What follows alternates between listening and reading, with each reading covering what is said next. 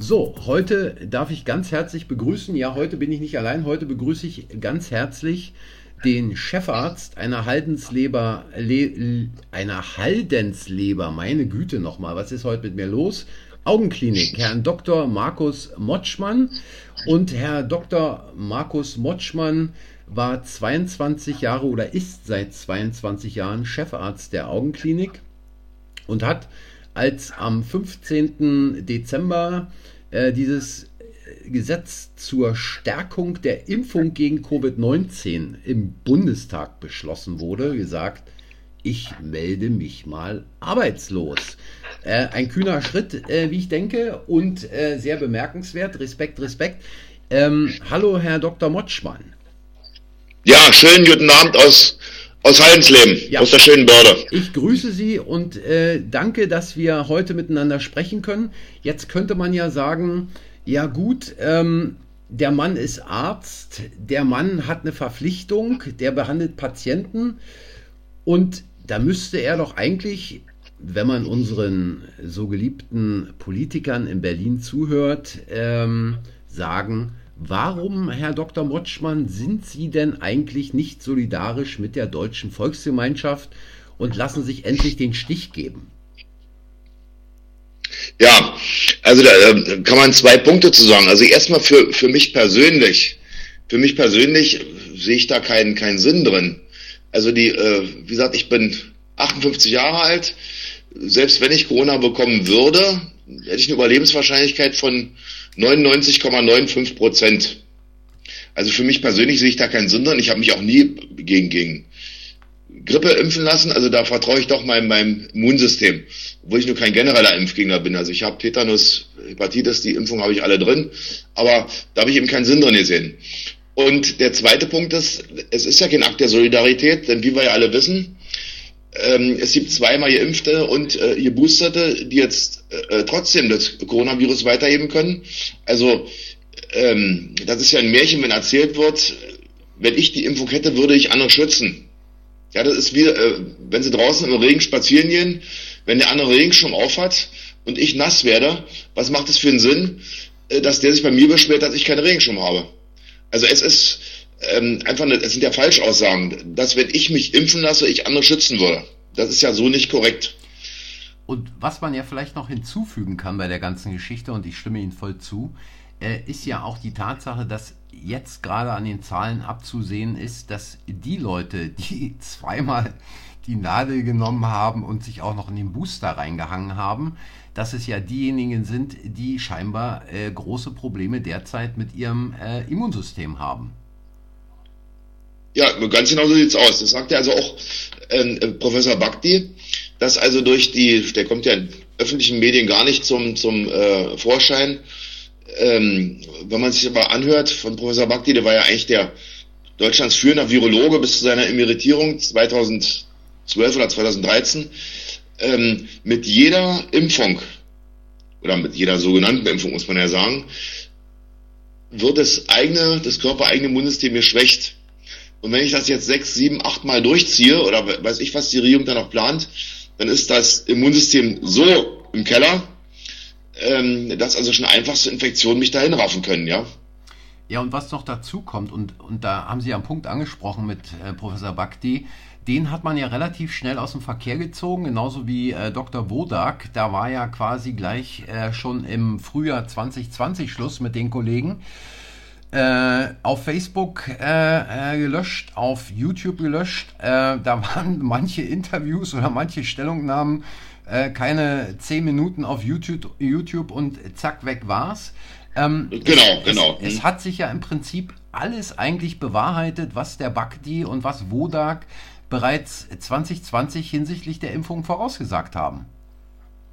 Ja, ja, also es ist so, die werden ja als Verschwörungstheoretiker behandelt, aber wenn ich jetzt mir mal angucke, eine Bilanz von zwei Jahren, also werden wir im Fußballspiel, würden äh, Bakti und Wodak mit 10 zu 0 vorne liegen gegenüber Lauterbach und Drosten. Ja, solange Merkel nicht der Schiedsrichter ist. Ja. also, wenn man, wenn man das so sagen darf, es gab ja früher mal Fußballspiele in Südamerika, äh, wenn da eine Mannschaft quasi äh, hinten lag und ähm, diese Mannschaft war die Heimmannschaft, dann hat man ja dieses Spiel so lange früher äh, fortgeführt, bis äh, quasi die Heimmannschaft auf der Gewinnerstraße war, weil sonst äh, wahrscheinlich von der Tribüne äh, ganz übel der, der, der Schiedsrichter vermöbelt worden wäre. Also im Prinzip ist es ja so eine gewisse äh, Parallelität dazu. Also wenn man sich anguckt auch, äh, was derzeit von äh, so führenden Virologen in der deutschen Regierung, wie beispielsweise Herrn Lauterbach oder aber auch äh, anderen äh, führenden Virologen da behauptet wird, dann, äh, ich erinnere nur an Kretschmann, der ja sagte, also jetzt demnächst die Öffnung könnt ihr mal vergessen. Ähm, mhm. Da ist ja, ist ja kein Interesse, irgendwo auch wieder aufzumachen. Äh, haben Sie eine Idee, woran es liegen könnte? Naja, also ähm, die Idee dahinter ist ja, also man muss sich, glaube ich, von dem Gedanken verabschieden, äh, dass bei Corona in irgendeiner Sache hier um die Gesundheit in der Bevölkerung geht. Ja. Ja, also das ist, Corona ist hier, ist hier ein Einstieg, ein Einstieg in, ähm, ja, genau das, was Klaus Schwab vorher sagt. Ja. Vom Weltwirtschaftsforum, das ist ein Einstieg in eine neue Gesellschaft, in die neue Weltordnung. Und da ist der, der erste Step ist die, ist die äh, Corona-Pandemie. Also die Zahl. Entschuldigung, ja. Ja, also mal abgesehen, mal abgesehen von dem politischen, äh, ist ja, es ist ja rein medizinisch ein reiner äh, Irrsinn, was hier passiert. Ich meine, es wird ja von diesen sogenannten Experten, es wird ja gegen die, die absoluten Basics äh, verstoßen, die also jeder, jeder Medizinstudent oder auch jeder Zahnmedizinstudent Bayebach kommt im fünften Semester in der Mikrobiologie. Es gibt ja bestimmte Grundsätze, die lesen Sie auf den ersten drei Seiten jedes Mikrobiologie-Lehrbuches. Ja, also erstens, man, man impft nie in eine Pandemie rein. Das ist ein Grundsatz. Zweitens, ich brauche da, jede Impfung ist ein, ist ein medizinischer Eingriff. Ich muss doch eine, ich muss doch eine Anamnese vernünftig erheben. Eine körperliche Untersuchung gehört dazu. Ja. Drittens, ich habe zum Beispiel neulich, also ich, ich, ich war auch zur Impfung, aber Hepatitis oder wollte hingehen. Da wurde mir erstmal ein Antikörperstatus gemacht. Ich ja. war davor vor 12, 14 Jahren das letzte Mal. Normalerweise soll man eine Hepatitis alle 10 Jahre auffrischen. Ja. Also ich war vor 12, 14 Jahren das letzte Mal. Ich, da haben die gesagt, ja, Antikörperstatus stimmt, brauchst keine neue Impfung. Ja. ja. Und es wird also, es wird wild drauf losgeimpft in, in, in, in Peaksbussen, also wo ich unter, unter Missachtung sämtlicher mikrobiologischer Grundregeln. Und ich meine, es kann doch nicht sein, dass ähm, äh, völlig wahllos äh, die Patienten sich abholen, also ihre, ihre Piekse, so wird's ja mal dargestellt, so verharmlosend, ähm, dass sie es am Bratwurststand abholen, bei McDonald's im Drive-In oder bei der Puffmutti. Und äh, das ist ja im Augenblick Stand der Medizin in Deutschland. Also ich würde mal auch sagen, da gebe ich Ihnen völlig recht, die Medizin ist völlig von den Füßen auf den Kopf gestellt worden. Und ich glaube, äh, wir hatten, äh, also damals zumindest, als ich in der Charité studiert habe, zwei Jahre innere Medizin, also im Prinzip parallel zu den Medizinern. Und ich glaube, wenn man da äh, in der Prüfung gesagt hätte, äh, wissen Sie, um hier eine Krankheit zu diagnostizieren, nehmen wir einfach mal Blut ab, ohne den Patienten zu untersuchen, ohne den auszukultieren, ja. ohne abzuhören, ohne den wirklich zu betrachten. Äh, die hätten uns also sofort aus, diesem, aus dieser Prüfung rausgeschmissen und hätten uns gefragt, ob wir noch ganz dicht wären. Und ähm, ja. das sind also wirklich völlig grundlegende grundlegende Anforderungen, die man äh, quasi als Arzt erfüllen muss, um überhaupt eine Diagnose zu stellen. Und da wird hier in Deutschland, aber nicht nur in Deutschland, ähm, äh, allein dieser PCR-Test äh, rangezogen, um eine Diagnose zu stellen. Genau so ist es. Und das, das Interessante ist ja, der, der, der ähm, Erfinder des PCR-Tests, ja, der Carrie Mullis, ja. der hat ja dafür bekommen, ich glaube 1993 hat er, hat er einen äh, Nobelpreis Medizin dafür bekommen. Er selber, der Erfinder des PCR-Tests, sagt, man kann mit dem PCR-Test keine klinische Diagnose stellen. Richtig. Er hat es ja so weit ausgeführt, Sie können, also er hat ja wörtlich gesagt, wenn Sie es geschickt anstellen, können Sie mit dem PCR-Test nach einem entsprechenden Zyklus, können Sie alles und jedes nachweisen. Und interessant. Ja, und der, und der, und ja. äh, genau auf diesem ganzen PCR-Test, äh, das ist ja die sozusagen die wissenschaftliche Grundlage der Experten, auf der die ganze äh, Pandemie abläuft. Genau. Und äh, interessanterweise ist ja äh, der Erfinder des PCR-Tests, äh, ich glaube 2019 überraschend verstorben. Der ist plötzlich unerwartet verstorben. plötzlich und, und unerwartet. und wenn man sich seinen Wikipedia-Eintrag anguckt, wenn man mal Carrie Mullis, können alle Zuhörer gerne mal machen, soll mal bei Wikipedia raufgehen, da wird er also auch als Verschwörungstheoretiker geführt. Ja, absolut. Ja, wer so einen Test da findet, ja. muss einfach Verschwörungstheoretiker sein. Aber dann stellt sich ja die Frage, ob all jene, die diesen Test nehmen und äh, für eine Diagnose im medizinischen Bereich verwenden, nicht auch Verschwörungstheoretiker sind. Also die Frage kann man ja da mal stellen.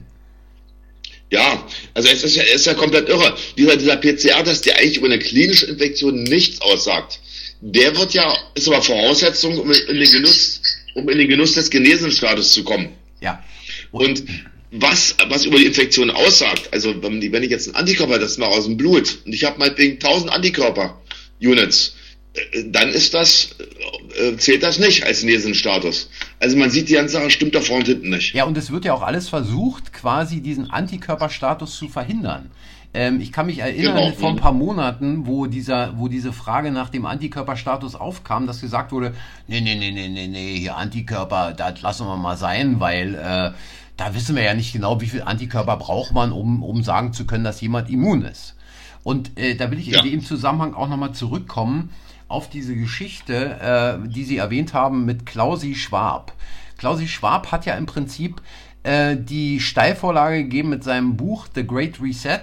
Und wenn man sich ja. quasi äh, heute die meisten Leute haben es wahrscheinlich nie gelesen, aber es ist ja ein Blueprint für das, was abläuft. Und mir kam neulich in den Sinn, ich will keine Vergleiche ziehen, aber mir kam es neulich in den Sinn, es gab schon mal einen Blueprint für etwas, wo die Leute gesagt haben, es kann doch gar nicht sein, was er da geschrieben hat, so meint er das doch nicht. Und zwar hat dieses Buch damals äh, jemand in der Festungshaft 2223 genau. geschrieben.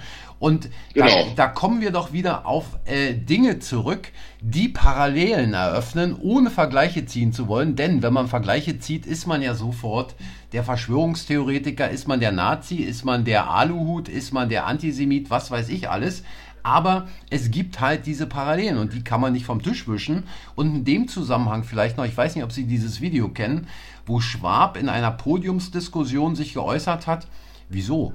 Äh, wir haben doch, wir haben doch alle in unserem Young Leaders Programm gehabt. Also wir haben Macron, wir hatten äh, Trudeau, wir hatten ja, Merkel und so weiter. Und dann sagt er doch in allen. Frau Baerbock, Frau Baerbock, genau, Herrn Lindner. Genau, und dann sagt er allen Ernstes, äh, warten Sie mal, äh, wir haben die ganzen Kabinette infiltriert und in Kanada haben wir mehr als 50 Prozent unserer Leute zu sitzen. Ja, es, es, es, es ist komplett irre. Es wird völlig offen kommuniziert. Völlig, es, es wird ja, Klaus Schwab macht ja nicht mal den Versuch, das zu verheimlichen. Aber es wird eben nicht kommuniziert über die, über die Mainstream-Medien. Und wenn Sie etwa jetzt ansehen, ich, da war wieder Treffen in Davos, da hatten die wieder ihre Jahreszahlung gehabt, wo also unser äh, Bundeskanzler Olaf Scholz, also genau. den, Professor Schwab begrüßt als lieber Klaus ja. und dann ganz offen kommuniziert, Deutschland trägt jetzt seinen Teil dazu bei. Er hat die Weichen gestellt, um die Transformation in die neue Weltordnung sicherzustellen. Genau. Also es wird völlig offen kommuniziert. Das ist ja das Irre. Und wenn man dann die eigenen Worte wiedergibt von den Protagonisten, dann sind nicht etwa die die Bösen, sondern sie sind der böse Bube, weil sie Verschwörungstheoretiker sind. Genau. Also man, man, man kann es an sich also äh, rationell nicht mehr nachvollziehen weil sie genau das sagen, was die Propaganda-Relotius-Medien verschweigen, was auf äh, Kanälen wie YouTube, wenn es denn von YouTubern gebracht wird, sofort gelöscht wird. Und in dem Zusammenhang ja. passt ja auch die Aussage von äh, unserer Jet Set Uschi, ähm, die dann zu Bill Gates sagte, uh, Thank you for leadership. Ja, ja, ja, ja. Und also es, es wird eigentlich mehr, es wird eigentlich mehr oder weniger, also wer es hören will, es kann keiner mehr erzählen in fünf Jahren, ich habe davon nichts gewusst. Dafür sind wir heute an sich anders als noch vor, vor, weiß ich, 80, 90, 100 Jahren. Dafür gibt es eigentlich heute äh, zu große Medienlandschaft. Also ich kann mich über verschiedene Kanäle informieren und das kann mir dann keiner mehr erzählen später, er hat davon nichts gewusst. Also die, die Ausrede zählt heute nicht mehr. Was meinen Sie, was ist die Ursache, dass viele Leute davor zurückschrecken, sich äh, mit diesen Dingen auseinanderzusetzen? Äh, ist es quasi die Sache, dass sie irgendwie zusehen müssen, ja, ihre Kredite abzuzahlen fürs Häuschen, fürs Auto, für äh, den Tennisclub der Kinder oder äh, dass sie sagen, ach, die Regierung, die wird's schon machen. Was ist der Grund, dass die meisten Leute sich dafür nicht interessieren, dass da niemand oder sagen wir mal, äh, wenn man sich anguckt, natürlich die Bewegung auf der Straße wächst, aber äh, die ist immer noch viel zu klein bezogen auf 83 Millionen Bundesbürger. Ja, das ist, das ist, äh, das ist viel zu klein, aber äh, wir arbeiten daran, dass es mehr wird. Äh, also das, das Problem, was Sie ansprechen, ist, denke ich mal, das ist ein Sammelsurium aus, aus äh, verschiedenen Motivationen. Das erste ist genau, wie Sie sagen, also die sind in dieser täglichen Hamsterradmühle drin. Ja, also manche haben ja Zweit- und Drittjob, dass wir über die Runden kommen und sind dann abends so fertig, dass sie nicht mehr auf den Spazier gehen können. Ja, die sind einfach in, in diesem täglichen Hamsterrad drin, ja. die froh sind, wenn sie, wenn sie äh, den, den Alltag bewältigt bekommen, wenn sie nächsten Tag auch noch alles hinkriegen und äh, bis zum nächsten Wochenende und die haben darüber gar kein Interesse, irgendwas noch äh, äh, nebenbei zu hinterfragen. Das sind doch nicht Leute, die auf YouTube oder Telegram recherchieren. Ja. ja dann gibt's einfach Leute, die sagen, das ist ja so unvorstellbar, was hier äh, passiert, äh, was, da, was die Verschwörungstheoretiker erzählen. Also wenn Klaus Schwab sagt, im Jahr 2030 werden sie nichts mehr besitzen und sie werden glücklich sein. Das ist einfach so irre wie vom anderen Stern. Also äh, das einfach sagen, kann gar nicht sein und die machen dann einfach die äh, Scheuklappen dicht. Ja, ja. Ja. Und, äh, und das, das, das dritte ist natürlich auch bei Leuten, ist, ist eine gewisse Bequemlichkeit. Also es gibt auch eine, ich, es gibt eine ganze Menge Sympathisanten, die gucken sich die Demonstrationen auf YouTube an oder auf, äh, auf Telegram, aber kriegen, ich sage jetzt mal ein bisschen drastisch, kriegen den Arsch selber nicht hoch vom Sofa, um, um sich daran zu beteiligen. So nach dem Motto, die anderen werden es schon richten. Die anderen werden es richten und äh, ja, das sind dann so Trittbrettfahrer, hoffentlich setzen sie sich durch, aber da, ich muss mir selber die Finger nicht schmutzig machen. Ja. Ähm, also, ich weiß nicht, wie es bei Ihnen im Bekanntenkreis aussieht, aber ich habe es also selber schon erlebt, auch im Bekanntenkreis, wo man den Eindruck hat, genauso wie Sie sagen, äh, ein paar Trittbrettfahrer mal gucken, äh, was da jetzt passiert und die anderen werden es schon richten. Äh, ich mache einfach mal noch ein bisschen mit für meinen eigenen Vorteil. Und ähm, dann gibt es ja auch die Leute, und äh, was, was, was ich manchmal nicht fassen kann, äh, die dann sagen, naja, ich lasse mich jetzt einfach mal impfen, was soll's, aber ich will jetzt auch mal wieder in die Geschäfte rein oder ich lasse mich mal impfen, weil ich will genau. mal in Urlaub fahren.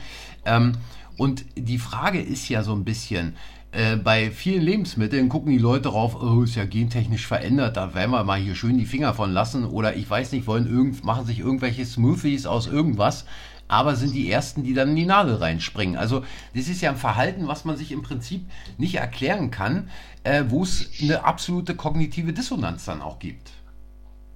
Ja, das ist also, das ist absolut nicht nachvollziehbar. Wenn, wenn man sich das mal ansieht, also in, in äh, USA vom, vom CDC, ähm, die haben ja aufgeführt, die Impfschäden, also jetzt nach einem Jahr Corona, das sind über 2,1 Millionen unerwünschte Nebenwirkungen. Ja. 2,1 Millionen in einem Jahr. Wenn man das mal vergleicht zum Beispiel mit der, mit der Mumps-Impfung, da gibt's also, die wird, glaube ich, praktiziert seit den Mumps-Impfung, ich glaube, seit den 15 Jahren, da gab's also 711 Nebenwirkungen ja. bis auf den heutigen Tag. Und bei der Tetanus-Impfung gab's 15.000, aber eben auch, wie gesagt, seit 50 Jahren. Und jetzt haben wir in einem Jahr 2,1 Millionen ähm, Nebenwirkungen bei der, bei, äh, bei der äh, Corona-Impfung. Und das ist mir völlig unverständlich, völlig unverständlich, wie das nicht dahinterfragt werden kann. Das ist genauso, wie Sie sagen. Also man kauft im, im, im Bioladen gentechnisch befreites Gemüse ein, aber lässt sich selber das Zeug drin jagen. Das ist mir rationell nicht nachvollziehbar. Es ist schon eine krasse Geschichte und ähm, wenn ich jetzt mal quasi von der Allgemeinheit auf unsere Berufsgruppe komme, also Ärzte, Zahnärzte, dann, ich habe gestern, war es glaube ich gewesen, ein Video gesehen, wo eine Patientin äh, beim Frauenarzt eine Behandlung wollte und äh, von der Helferin äh, einen Überweisungsschein ins Krankenhaus äh, in die Hand gedrückt bekommen hat. Einfach deswegen, äh, weil sie nicht 2G erfüllt hat. Und sie ist dann in. Habe ich auch gesehen, habe ich auch gesehen, habe ja. ich auch gesehen, das Video. Hm. Und sie ist dann in diese, in, äh, in, in, in, das Zimmer des Arztes gegangen, der wollte sofort die Polizei rufen lassen und ja. hat ihr gesagt, na dann, Sie sind doch selber dran schuld, dann lassen Sie sich doch eben impfen. Also genau. ich, ich kann auch dieses Verhalten unserer Berufskollegen nicht mehr nachvollziehen. Erstens, dass die trotz der äh, bekannten Nebenwirkungen, trotz der Zahl der Nebenwirkungen äh, und äh, letztlich auch, dass ja jeder letztlich die, die freie Entscheidung über seinen eigenen Körper hat, sagen, äh, lassen Sie sich doch impfen oder wir hauen Ihnen mal die Nadel rein oder wie der Arzt da gestern in diesem ja, ja. Video sagte, Sie versprühen ja hier Ihre Bakterien. Also man muss heutzutage nachweisen, dass man gesund ist. Also quasi auch hier wieder ein völliges Umdrehen der Verhältnisse vom, von den Füßen auf den Kopf. Ja, äh, ganz genau. Und ich meine, es gibt da, es gibt doch, sag mal, sag mal, ethische Grundlagen für Ärzte. Die sind also seit, so wie der hippokratische Eid, das ist, ist ja also seit, seit Jahrhunderten gültig und war, war immer die Grundlage ärztlichen Handelns. Oder jetzt auch nach dem Zweiten Weltkrieg der, der Nürnberger Kodex. Ja. Und das wird alles komplett negiert, außer Kraft gesetzt, weil man offenbar den, den, den allgemeingültigen ärztlichen Grundregeln weniger Vertrauen schenkt als den Heilslehren vom RKI und aus von der Weltgesundheitsorganisation. Und ich finde die, diese Entwicklung finde ich also auch äh, bedenklich. Also äußerst bedenklich, denn wenn ich mir mal vorstelle, gerade äh, in den 90ern oder auch äh, Anfang der 2000er, äh, war es ja so, dass doch, ähm, ja, ich würde sagen, eine ganze Reihe von HIV-Fällen durch die Gegend äh, rannte. Und äh, wenn also äh, ein AIDS-Patient beispielsweise in die Zahnarztpraxis kommt, dann geht ja schon auch ein bisschen die Gefahr von äh, Sprühnebel um beispielsweise. Also da muss man äh, schon ein bisschen aufpassen. Ähm, und niemand, niemand hat wirklich äh, von den Patienten verlangten äh, HIV-Test vorzulegen. Also einfach, um, ja, genau, um, genau. um, auf der also, sicheren Seite zu sein. Also das, das zeigt ja im Grunde genommen, dass also die ganze äh, Diskussion, wenn man das mal vergleicht mit der HIV-Epidemie in den 80er Jahren oder jetzt mit dem, mit dem Corona, das ist also wird alles ideologisch geführt. Damals betroffen, damals betroffen vom HIV war ja äh, in erster Linie, also als es losging, äh, drogensüchtige Homosexuelle so, da hatte sich bei uns hier gerade äh, die Verbindung abgeschaltet. Weiter geht's. Ja, äh, Sie hatten gerade weiter erzählt von den. Warte mal, Herr Thiele, Augenblick, ich, ich höre Sie nur ganz leise. Ich würde ich würd Sie mal. Bitte. Äh, geht's jetzt? Ja, ja jetzt, jetzt, jetzt höre ich Sie wieder wunderbar. Wunderbar. wunderbar. Dann setzen wir an der Stelle mal fort. Sie haben gerade von der äh, HIV, von den HIV-Kranken und von den äh, Drogensüchtigen erzählt.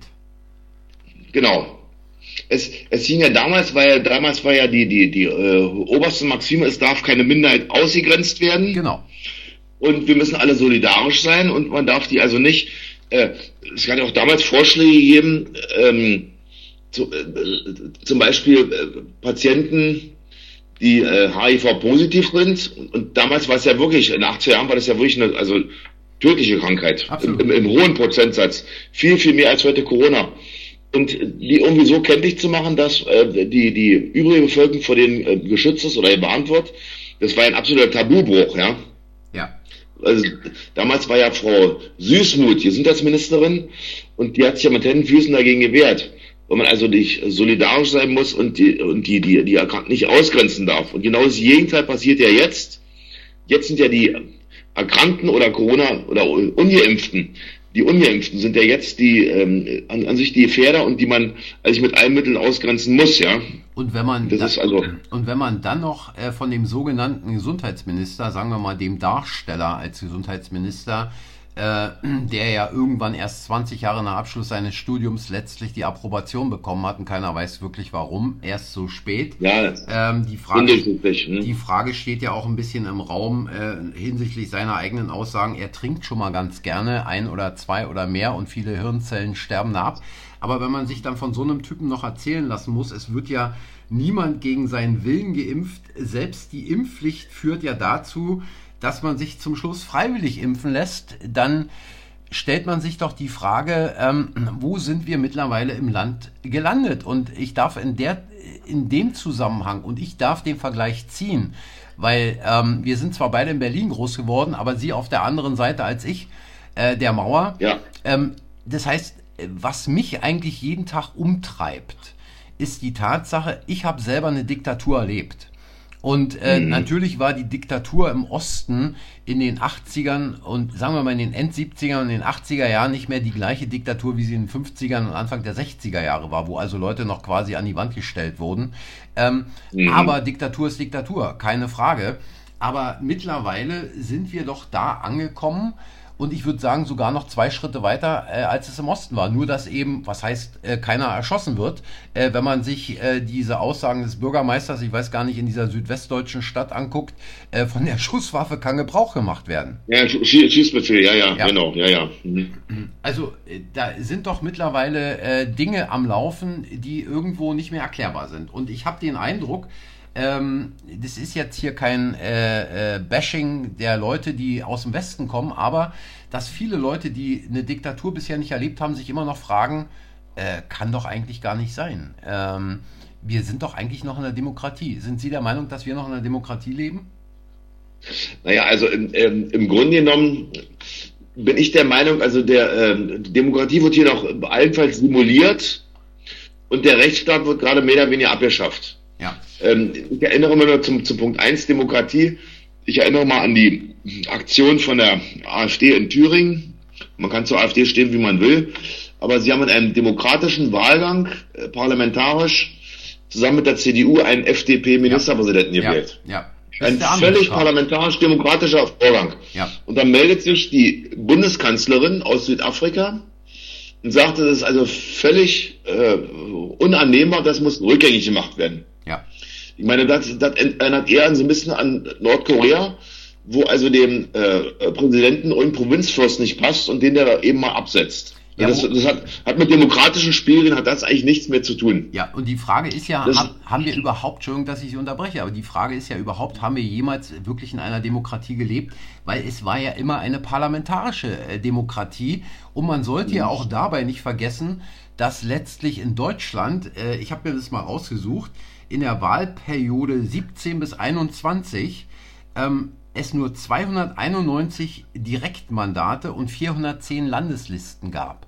Das heißt, ja. also äh, Direktmandate sind ja wirklich frei gewählte Abgeordnete, die quasi ihren Wählern irgendwo äh, Rede und Antwort stehen müssen, während diese ja. Landeslistenkandidaten sind ja nichts anderes als Parteisoldaten. Das heißt, entweder spielst du unser Spiel mit oder beim nächsten Mal stehst du nicht mehr auf der Landesliste drauf und kannst zusehen, dass du mal wieder irgendwo arbeiten gehst. Also für die meisten natürlich ein völliges Unding, weil die ja nicht mal eine abgeschlossene Berufsausbildung haben. Naja, man, man, genauso ist darauf ist das ganze System ja aufgebaut.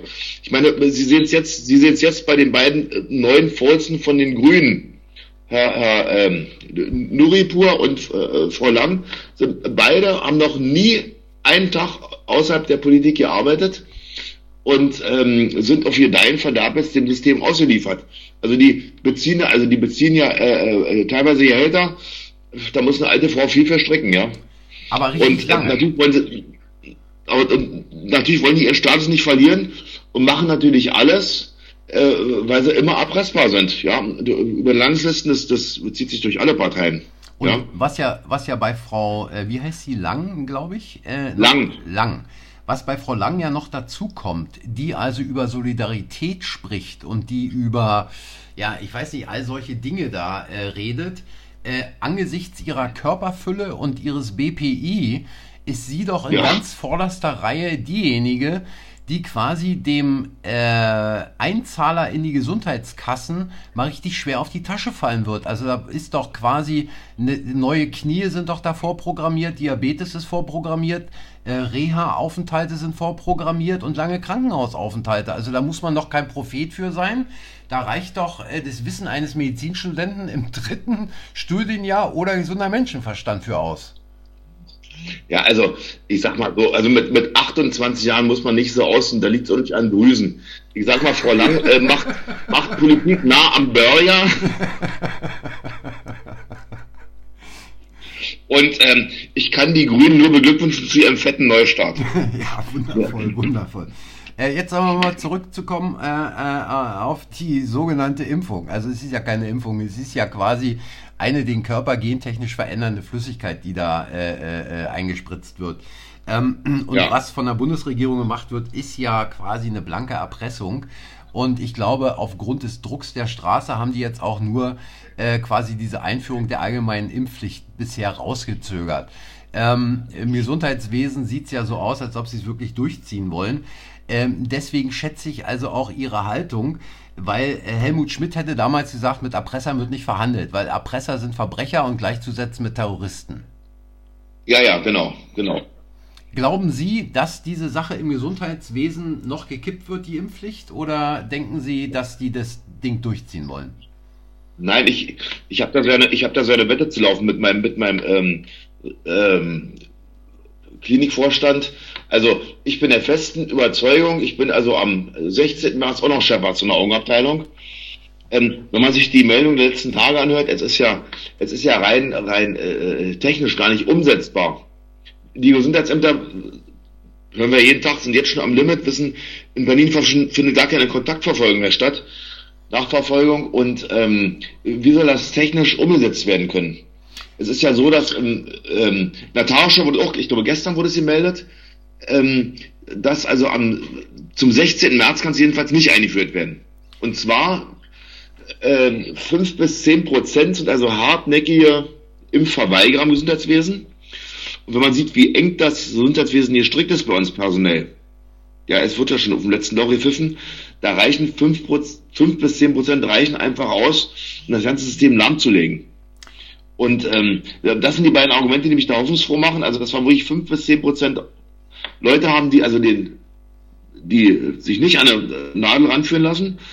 Und ähm, der zweite Grund, das ist also technisch einfach, wenn ich mir vorstelle, wie lange es dauert, dann Flughafen zu bauen in Berlin, das ja. sind einfach technisch solche, ich sage jetzt mal Stümper, da, äh, äh, am Werk, dass sie es einfach technisch gar nicht hinkriegen. Glauben und ich bin der festen Meinung, am 16. März bin ich weiter Chef von der Abteilung hier und es wird erstmal so äh, seinen Gang weiternehmen. Glauben Sie, dass es mit einem Gesichtsverlust von Lauterbach und äh, Konsorten endet oder dass die da auch wieder einen Weg finden, quasi äh, propagandistisch äh, sich aus dieser Sache rauszudrehen? So nach dem Motto, naja, ähm, äh, es sind halt die Umstände, dass wir es jetzt nicht machen können, obwohl wir es machen wollten, zum Schutz äh, der vulnerablen Gruppen.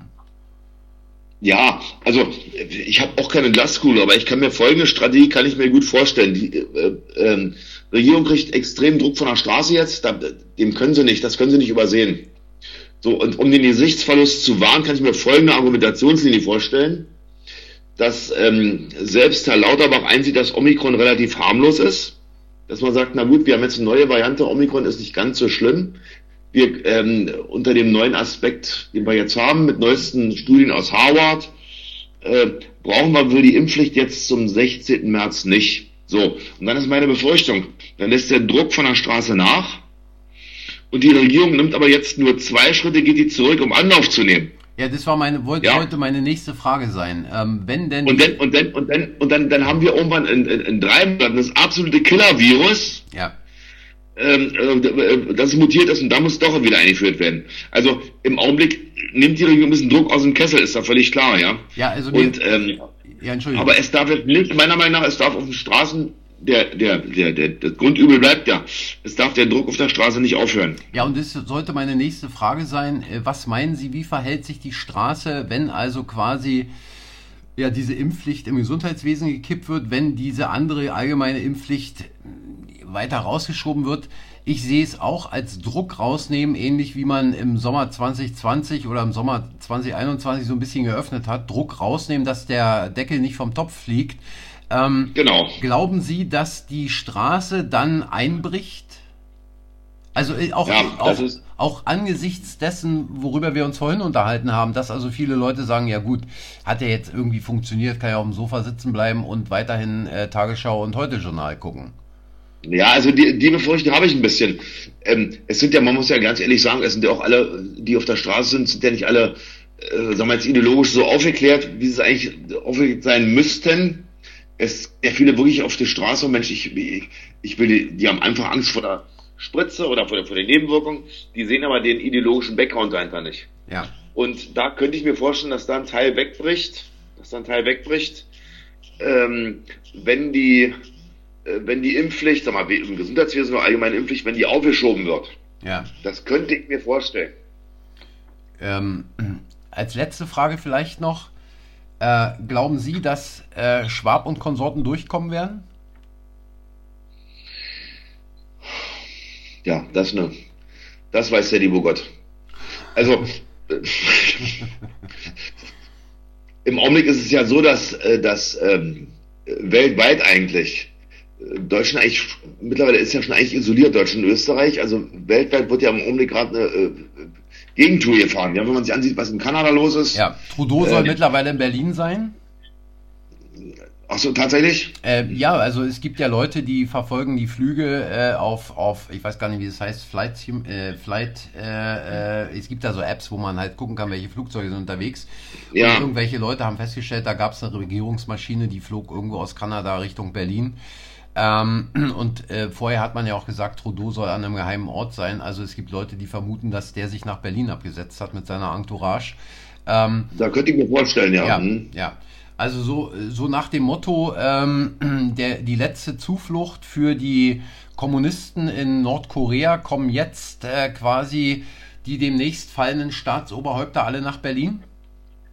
Ja, das kann man sich durchaus vorstellen. Also, ich meine, es ist ja wirklich komplett irre, die Situation. Also in, in, in Dänemark werden die ähm, Maßnahmen alle aufgehoben. Schweden hat es ja eh noch nicht gehabt. In Finnland wird jetzt aufgehoben. In der Türkei brauchen sie mittlerweile nicht mal einen PCR-Test, wenn sie reinfliegen wollen. Ja.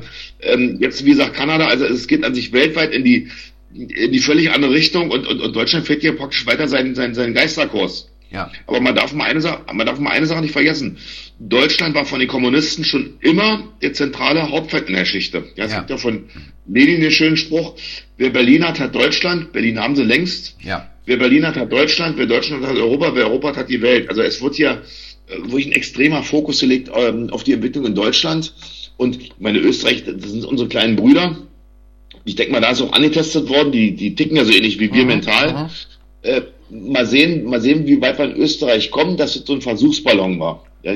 ja und ja. Ähm, was in Österreich geht, geht in Deutschland auch. Ja. So, und dass man dann, wenn man Deutschland, zentrale Rolle in Europa, wenn man das jetzt mal unter Kontrolle gebracht hat, dann wird man von Klaus Schwabs Seiten erstmal weitersehen. Also ihren Plan aufheben haben die mit Sicherheit nicht. Wird man, wird man diese Figuren wie Scholz, wie äh, Baerbock, wie äh, diese anderen, ähm, ja, wie soll ich sagen, äh, die man sonst woanders zu anderen Zeiten nicht zum Kaffee holen äh, geschickt hätte, äh, wird man die als äh, wird man die opfern, um dann quasi den März nach vorne als den großen Retter in der Not bringen, der dann das wirkliche Ding durchzieht. Das heißt, man dürfen ja nicht vergessen, der März äh, war ja Chef, Deutschland-Chef von BlackRock und äh, BlackRock, BlackRock ja. mhm. äh, mit im Hintergrund Vanguard äh, spielt ja quasi an den Kapitalmärkten oder grundsätzlich aufgrund des äh, Vermögens, was sie verwalten, eine riesige Rolle.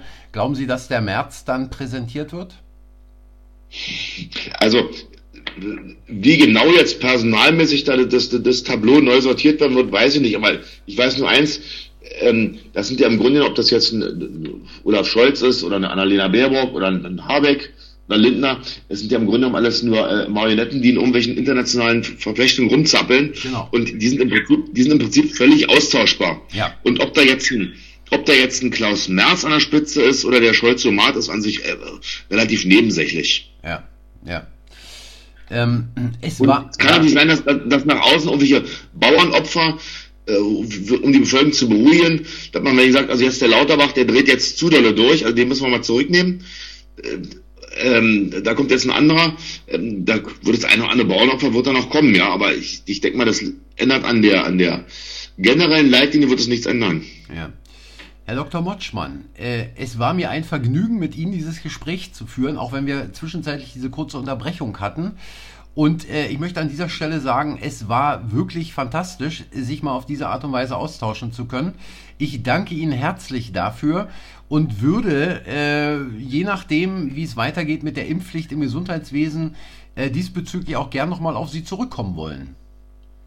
Ja, also war mir auch ein ganz großes Vergnügen. Und ähm, jederzeit ja, ich mache alle Sauereien mit. Wundervoll. Ich sage danke und äh, an die Hörer, danke fürs Zuhören, danke für eure Zeit und ähm, ja, äh, wie immer geht's natürlich auch morgen wieder mit einem neuen Podcast weiter. Bis dahin, macht's gut, tschüss.